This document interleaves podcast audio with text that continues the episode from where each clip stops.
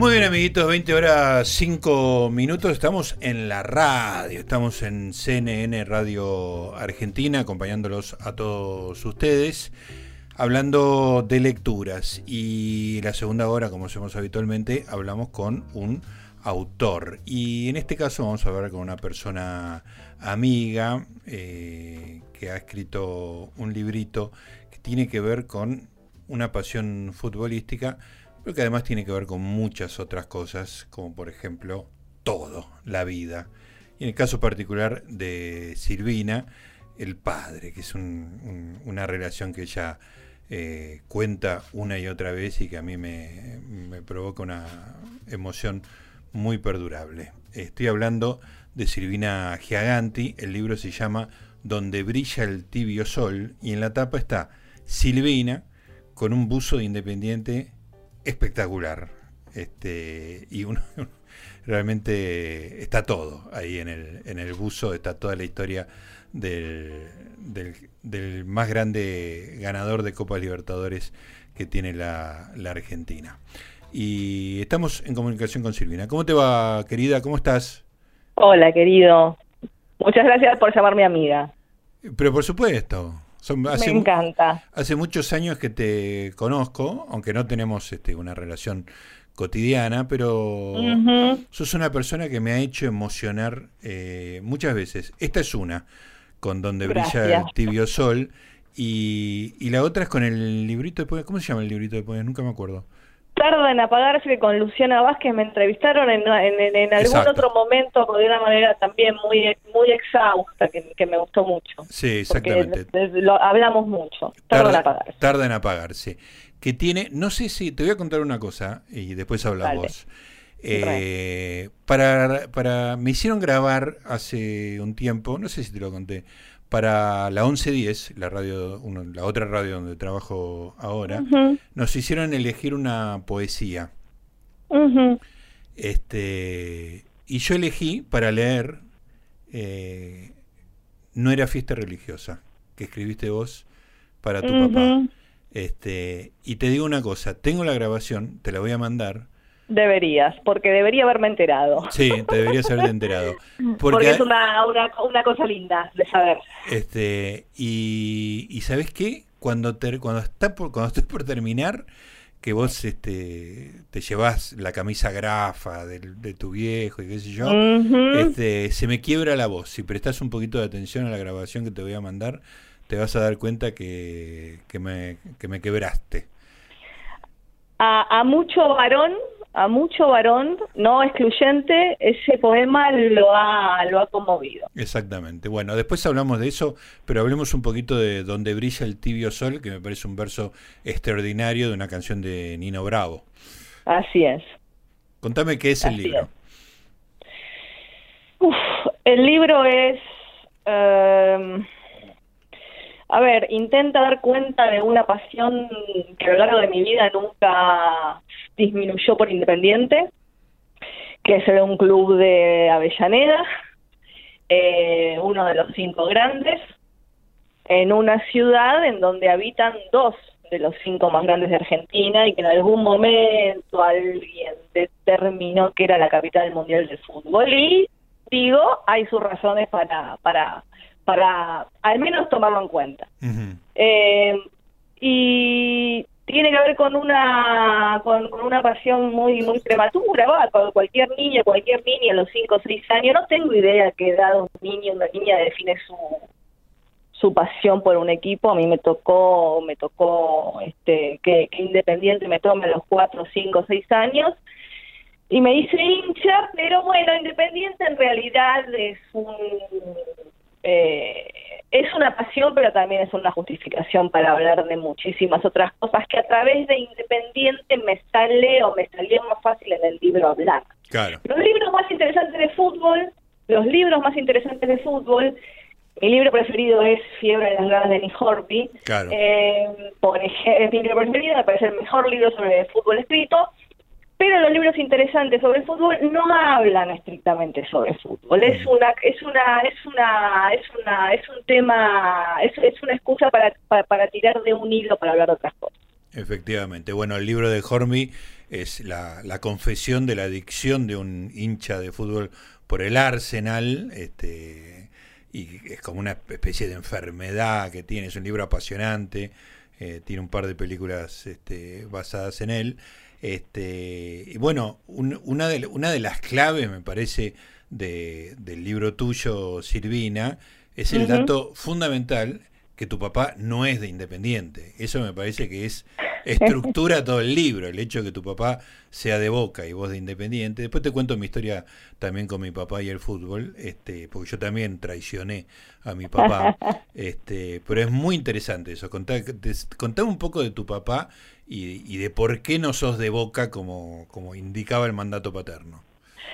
Bueno, eh, en alguna otra entrevista o conversación, pero, pero primero en mi, en mi motivación para escribir este libro, este, residí un poco en eh, quizá intentar no escribir como escriben típicamente los varones sobre fútbol, cuando escriben sobre fútbol, que es como esta especie de, de, de unión con el papá a través de los colores, ¿no? A veces quizá el único, el único lugar en donde, en donde, donde se los ve unidos y a veces el único lugar donde un hombre confiesa poder emocionarse. Y yo quise un poco, porque es historia, ¿eh? No porque es inventado. Igual podría haberlo inventado y sería igual de legítima.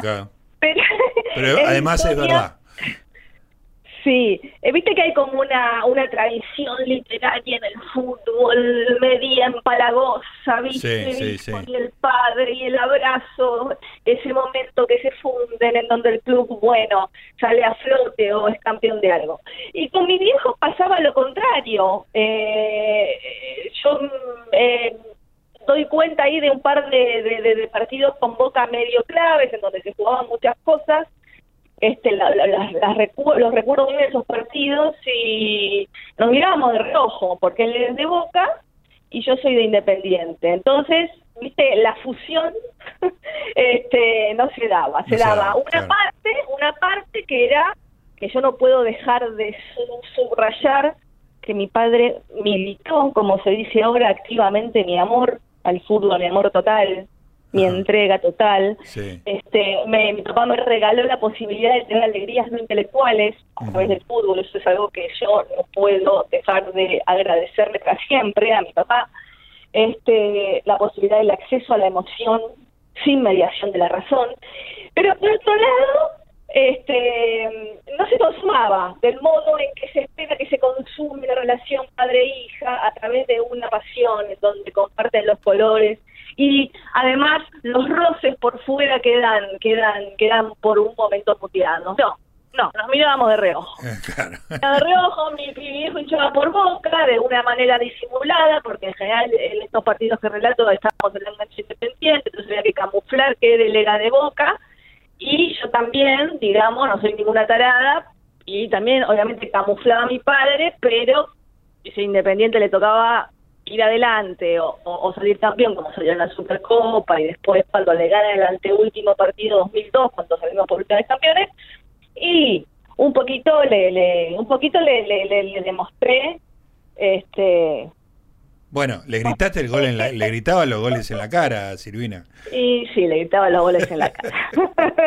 cuando era más joven, cuando era más joven, este, y cuando y cuando no entendía menos a mi papá, pero había como más alambre entre ambos, eh, era un poquito más zarpada. Después, este, creo que ya entrados los 30 y habiendo traicionado muchas partes de mi vida, habiendo traicionado a mis amigos de Avellaneda, como digo ahí, de una manera metafórica, yo no traicioné a nadie, que se traicioné en el sentido de que me fui a vivir a Capital y me puse a estudiar algo que no tenía que ver conmigo, en teoría, y que me hice de otros amigos, con otros intereses.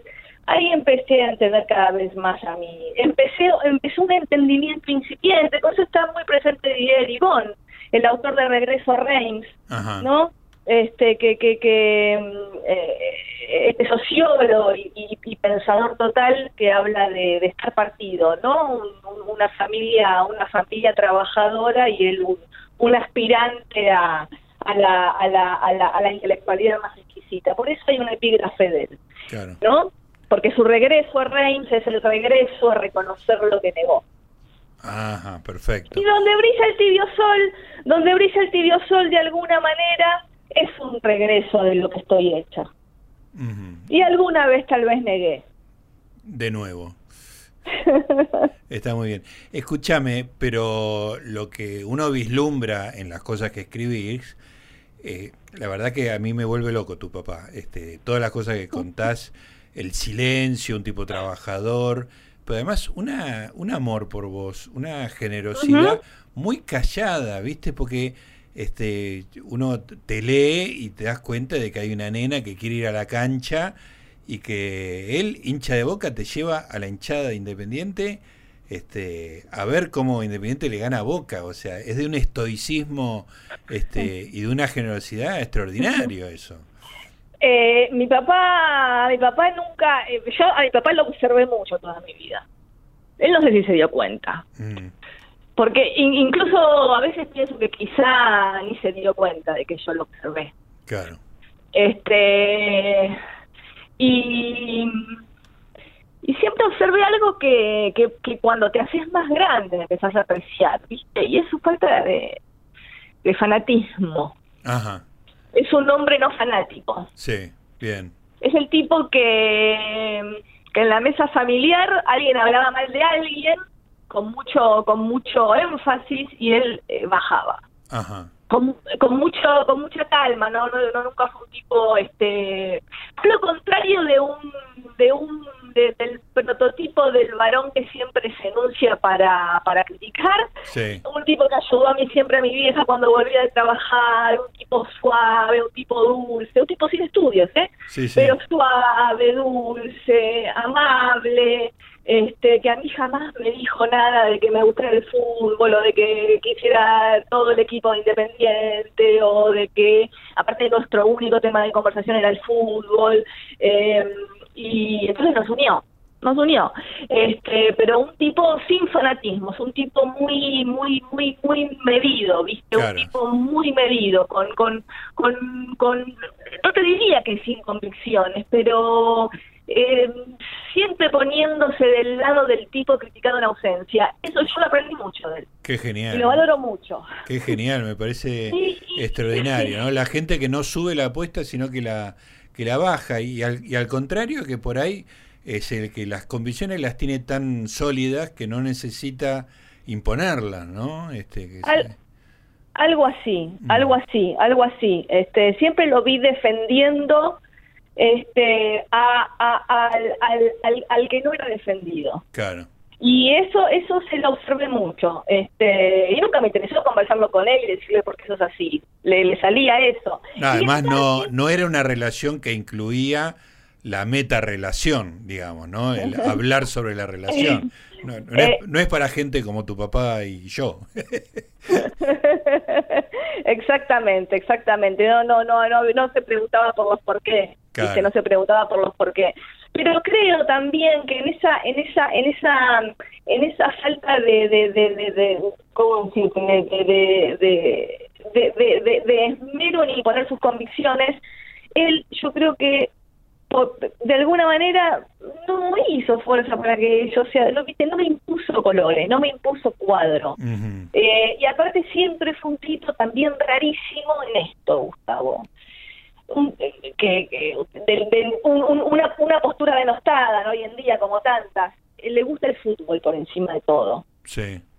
Entonces te podía hablar bien de cuando Lanús jugaba bien, tenía, un, tenía un tema con Lanús porque de joven iba a ver a Lanús, entonces te hablaba de cuando Lanús jugaba bien, le gustaba el fútbol porque decía, yo sé que, o sea, es una postura que que no, no muy no muy apreciada, entonces, esa, esa, ese, tono medio me dio la suficiente libertad, supongo, como para que yo me enamore sin saber muy bien cuáles fueron los motivos. Entiendo que por vivir en Avellaneda, entiendo que porque me rodeaba, digamos, Avellaneda, yo siempre lo digo frente a hinchas de Racing, con todo respeto, Avellaneda es muy independiente. Sí. Racing, no, no, Racing tiene muchos hinchas, no lo niego, pero más repartidos en el territorio. Pero Avellaneda es muy roja, muy roja. Entonces, bueno, viste, ser de independiente, este, estar viviendo en Avellaneda, otros familiares siguen rojo. Aparte, yo pensé que me independiente del 83. Mm, sí, un equipo, un, equipo de lujo, claro. Yo, te, yo te diría que a la altura de, de verdad, ¿eh? Del Real Madrid. Sí, sí, sí, era un equipo de como... Eh, Marangoni, Bocini, o sea, jugador. Trocero, Villaverde, Goyen, Barberón, digo, era como Clausen, era como aparte una, una, una, cosa espectacular, muy, un equipo muy difícil de, muy difícil de vencer muy difícil de vencer. Sí. Entonces, este, un poco ahí también, este, obviamente, obró la conveniencia. Ahí veo un equipo ganador, es un equipo que le, que, que encima es de, es de, es de mi barrio, un montón de gente identificada. Se gana, se gana todo, pelea todos los campeonatos. Mi padre habla bien de. Sí. Que además te daba, te daba el plus de que te permitía diferenciarte de tu padre siendo que tu padre te llevaba a la cancha, hablaba bien del equipo, o sea, te hacía un parricidio, te, te permitía un parricidio amable, digamos, ¿no? exactamente, exacta, una, una tradición amable. Una tradición amable. Una amable traidora. Una amable traidora, ahí está, me, encanta. Este, lo, lo, podés usar porque me parece que es bastante literario. Es lindo, es lindo, sí. Escúchame, Silvina, hay otra cosa importante que vos ahora lo llevas adelante mucho, que es el hecho de jugar al fútbol.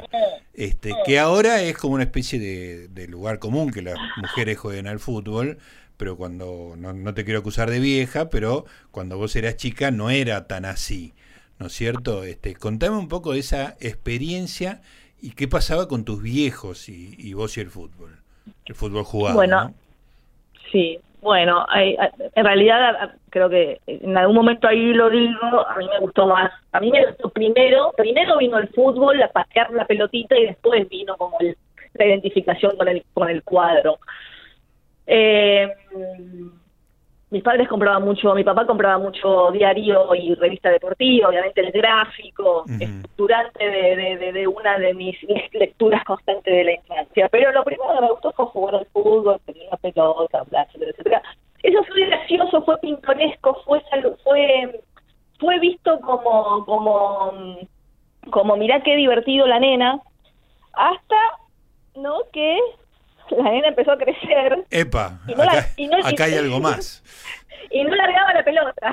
Claro. O sea, la nena empezó a crecer, pero la pelota no la desplazó por otros intereses, ¿viste? Por por por el eh, este no no no no no me empecé a pintar, no empecé como a, a, maquillar. No llegaba nunca ese momento. No, no llegaba nunca ese momento, no llegaba nunca el momento de hablar de de de, de, de como de, de, la, de la de la de la supuesta coquetería que una que una que una una una una, una señorita también ser una mujer debería integrar a su vida. Yo me con la pelota. Y entonces en algún momento eso hizo ruido porque en ese momento, hace 32 años, efectivamente tengo 46, hace 32, a mis 14, ponele, y había una asociación muy fea, muy fea, en donde si jugabas al fútbol no eras una mujer, y si eras una mujer era inadmisible que jugaras al fútbol, no había posibilidad de que eso se integre de una manera eh, eh, que para la gente resultara resultara algo que no le que no le hiciera ruido, ¿viste? Con respecto a su sexualidad, con respecto a este a sus a eso. Entonces, ahí hubo un ruido familiar, especialmente me, me, acuerdo una situación con mi mamá, yo estaba jugando en la calle poníamos poníamos cascotes o ropa para hacer los arcos y yo jugaba bastante bien jugaba bastante bien viste no, yo no era alguien que y, y, y, entonces venían chicos de otras cuadras y, y se se quedaban mirando y a un día me pegó un grito y me dijo entra y ese grito lo, lo el, entrar lo, lo entendí muchísimos años después. Eh, viste fue como no podés seguir haciendo esto a esta edad. Es decir no, no, no, esto no, esto no es compatible con, con tu género. Y entonces fue, para mí fue para, mí fue terrible, porque vos pensás hoy, eh, Gustavo, día de hoy, 46 años, yo sigo jugando al fútbol, a lo que más temor le tengo y estoy tocando madera en este momento, es a lesionarme y no poder jugar más, porque yo me quedaría si no juego al fútbol. Ah, mira, ese, ese nivel de, ¿eh? de importancia. Sí, sí como que me, me, le hace un efecto en mi cabeza que no se me hace ninguna otra cosa. Sí, conozco perfectamente ese, ese sentimiento. Tengo, como le contaba recién a mis compañeros, tengo rodillas de titanio, las tuve que mm. reemplazar, dejé el fútbol.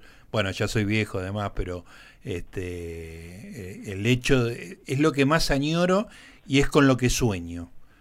A veces sueño que estoy jugando y no solo sueño, escuché esto porque es muy gracioso, este, le digo también a Hernán, que es el operador y que está muy interesado, no solo sueño que juego, sino que a veces me ha pasado que estiro la pierna para interceptar un pase y me caigo de la cama, porque hago, el, hago el movimiento. Espectacular. Me ha pasado más de una vez, que o sea que, no, no, llego, llego a esa pelota, llego a esa pelota, ¡pum! Y me descubro despierto en el piso. Y evidentemente llegué a interceptar, pero me di todo.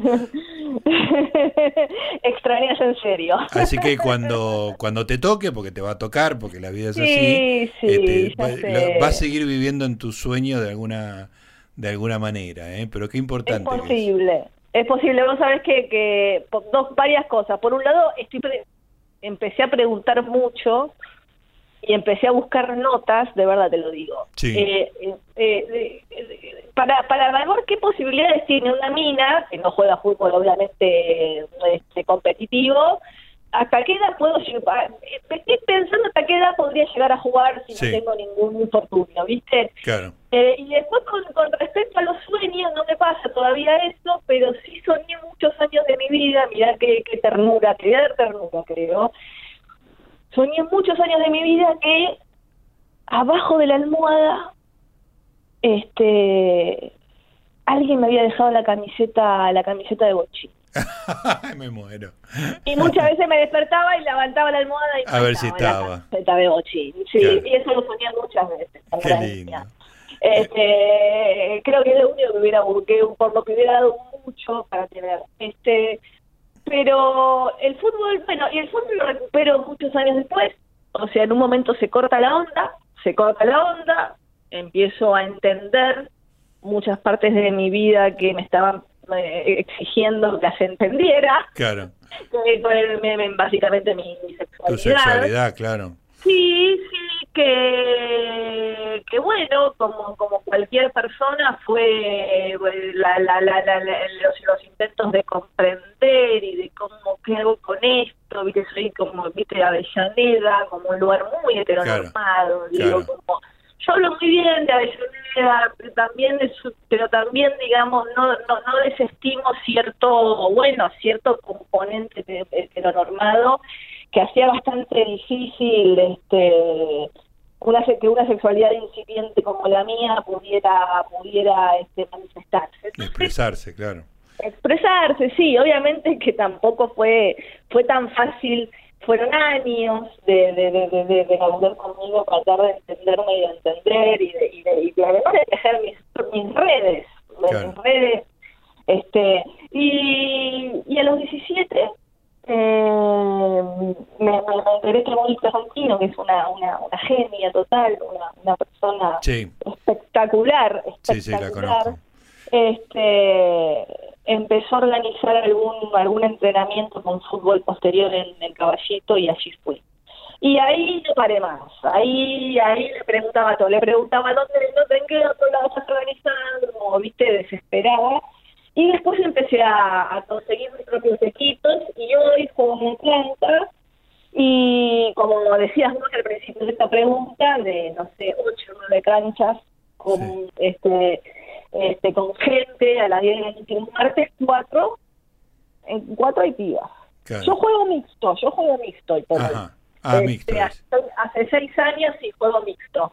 Me gusta muchísimo, me encanta, me vuelve loca, pero este y no lo puedo creer, viste que haya cuatro, tres o cuatro canchas ocupadas por, por chicas. Me, me, me parece como muy, muy, muy flashero. He pensado hace 30 años. Claro. Vos sabés que mm, yo tengo un hijo de dos. El otro día, cuando me trajiste el libro, te lo cruzaste al pequeño Elías. Este, él ahora es eh, jugador de básquet, juega en San Lorenzo, juega bastante bien. Pero cuando empezó con el fútbol, jugaba unos torneos ahí en, en italiano, que es este, ahí atrás de la cancha de San Lorenzo Y, y, nada, y de repente veo que, eh, que juegan algunas chicas. ¿no? Y a mí me agarró un entusiasmo extraordinario, ¿no? Le digo, uy, fue una chica y juega bastante bien, che, le, le digo, che, Elías, este, le comento, ¿no? Y, él me, y él me mira como diciendo, sos boludo. O sea, sí, Sofía juega, o sea... Claro, no, no, no, no le parece, no, no, no, ya, ya no lo lee como, como, que hay que subrayarlo. Exactamente, o sea, solo a un eh, cavernícola como yo, este, le podía parecer algo llamativo, digamos, ¿no? Para él era normal y ahí me di cuenta que un cambio extraordinario, ¿no? Innegable por otra parte, ¿no? Respecto a tu experiencia personal hace 30 años, ponele, ¿no? Me parece... Sí, pero, pero, pero que existió. Es, real y, y... que sorprenderse, Gustavo, no tiene que ver con ser un cavernícola necesaria o únicamente, sino con que al menos yo viví una eh, eh, como la viví, viví viví eso entonces este verlo es como realmente eh, a mí me, me reconforta mucho me reconforta mucho me alegra mucho Silvina ¿y de qué jugas? mira este entre un nombre y volante Ajá. el otro día justamente cuando nos quedamos tomando una cerveza con, con los chicos que jugamos y, y uno me dice, para mí vos sos una falsa defensora, vos sos una volante creativa. Ah, mira. Y me encantó, sí. me encantó, viste, porque viste que, que hay el volante tiene más utilidad, este, hay defensores de la puta madre, pero digo, finos, digo, Milito era un jugador fino, Milito era un jugador finísimo, por ejemplo, para hacerte a uno de estas del, del, del, del 2000 para acá, ¿no? Sí, señor. Pero digo, él me decía, vos sos una falsa defensora, yo te veo vos como más, a mí me gusta crear juego, pero sí me gusta estar cerca de, me gusta me gusta ver la cancha desde atrás, pero avanzar. Claro, tener el panorama del, del que está como último, viste, que tiene todo el panorama. Este, Exactamente. Y si decidís, podés ir para adelante, pero es una decisión tuya, digamos, ¿no? Es una decisión mía, pero no me gusta estar de espaldas a lo que pasa. Y además, vos te imaginarás que tengo 46, uno tiene que darse manía como para extraer lo mejor de la edad que tiene y la habilidad. Entonces estoy dando unos pases extraordinarios. Pero de verdad te lo digo, ¿eh? Me sí, sí, te creo, te creo. que, te, que llames a un compañero porque me dicen, ¿cómo tenías deportivo? Pase, pase, tal pase. Qué bueno. Pero es un poco, viste, como, bueno, un poco, un poco estoy en esa, me, me estoy como afinando muchísimo los pases largos, pero pero unos pases muy bochinescos. Qué grande. Y pero que también para mí tiene que ver con que, bueno, la edad me está como, bueno, claro. Este, uno, uno, uno este, va como inteligentemente repartiendo las habilidades también de acuerdo, digo, yo no, no, no corro como una pibita de 25. Claro, claro, de acuerdo a las posibilidades físicas. Exactamente. La, la sabiduría y el, y el ojo para ver la cancha y bueno, una persona que se educó viendo a Bocini tiene que tener eso, ¿no? No, es para todo, pero en, el, en la intención está, digamos, ¿no? Yo quiero jugar así, no como jugaba un, tipo que le pega, ¿no? Este, en fin. Sí. Exactamente. Está muy bien. Bueno, Silvina, eh, como siempre me encanta hablar con vos, estamos en contacto demasiado poco, pero cada vez que sale un libro tuyo lo tengo, así que este, espero que siga siendo así. Gustavo, un gustazo y agradecimiento enorme por esta conversación y la próxima unos mates. Dale, con mucho gusto. Te mando un beso grande, querida. Un beso, un beso enorme. Chay, ahí estaba. Silvina Giaganti, autora de Donde brilla el tibio sol, que es una estrofa de América de Nino Bravo, que me parece, elegirla como título de un libro me parece extraordinario. Y tiene, este, tiene un título de un capítulo que también me gusta mucho. Para que lo busco. Total, el programa es mío.